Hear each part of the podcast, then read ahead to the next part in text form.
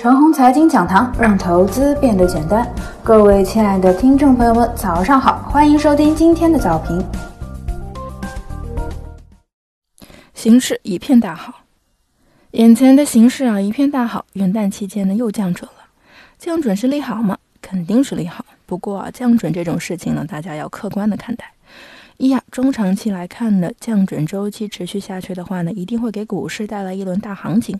反之啊，如果持续提高准备金的话，股市一定会越来越萎靡。就好比二零一一年到二零一二年。二，短期来看呢，降准对股市的作用就微乎其微了。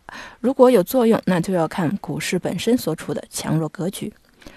如果眼前股市处于稳中有升的状态，降准对于股市有加强和促进的作用。眼前的市场呢适用于这一条。如果眼前股市处于明显的下跌状态，降准对股市没啥用，可能还会起反作用，指数一个高开可能会摔得更深。如果指数短线走势有点问题了，此刻通过降准能够修复短线的走势吗？可能会让短线走势更加复杂。上周五啊，出现了冲高天线。如果周末降准了，对股市的效果未必会好。等到股市本周一和周二自身修复好之后啊，元旦再降准，这对股市是极佳的。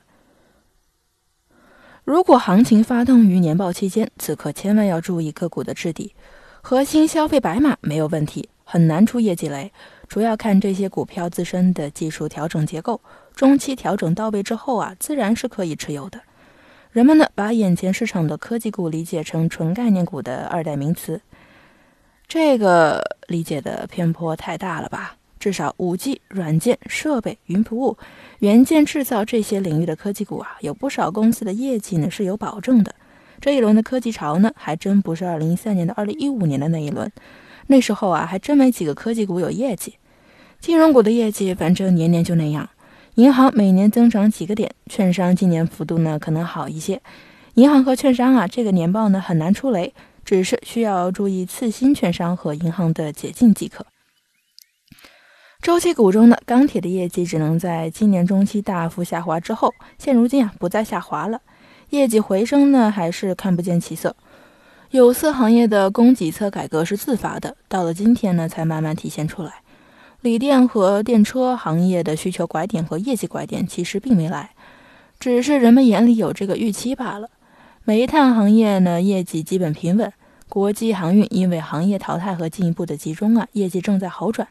工程继续和水泥行业处于寡头垄断的趋势，业绩有保证。最后提示一下。注意一下，一直报问题的垃圾股，可能技术形态上走势非常好，可是啊，一旦一则公告到来呢，直接就无量跌停下去了。这在过去的两年当中啊，经常出现。以上就是我们今天的全部内容，祝大家股票涨停。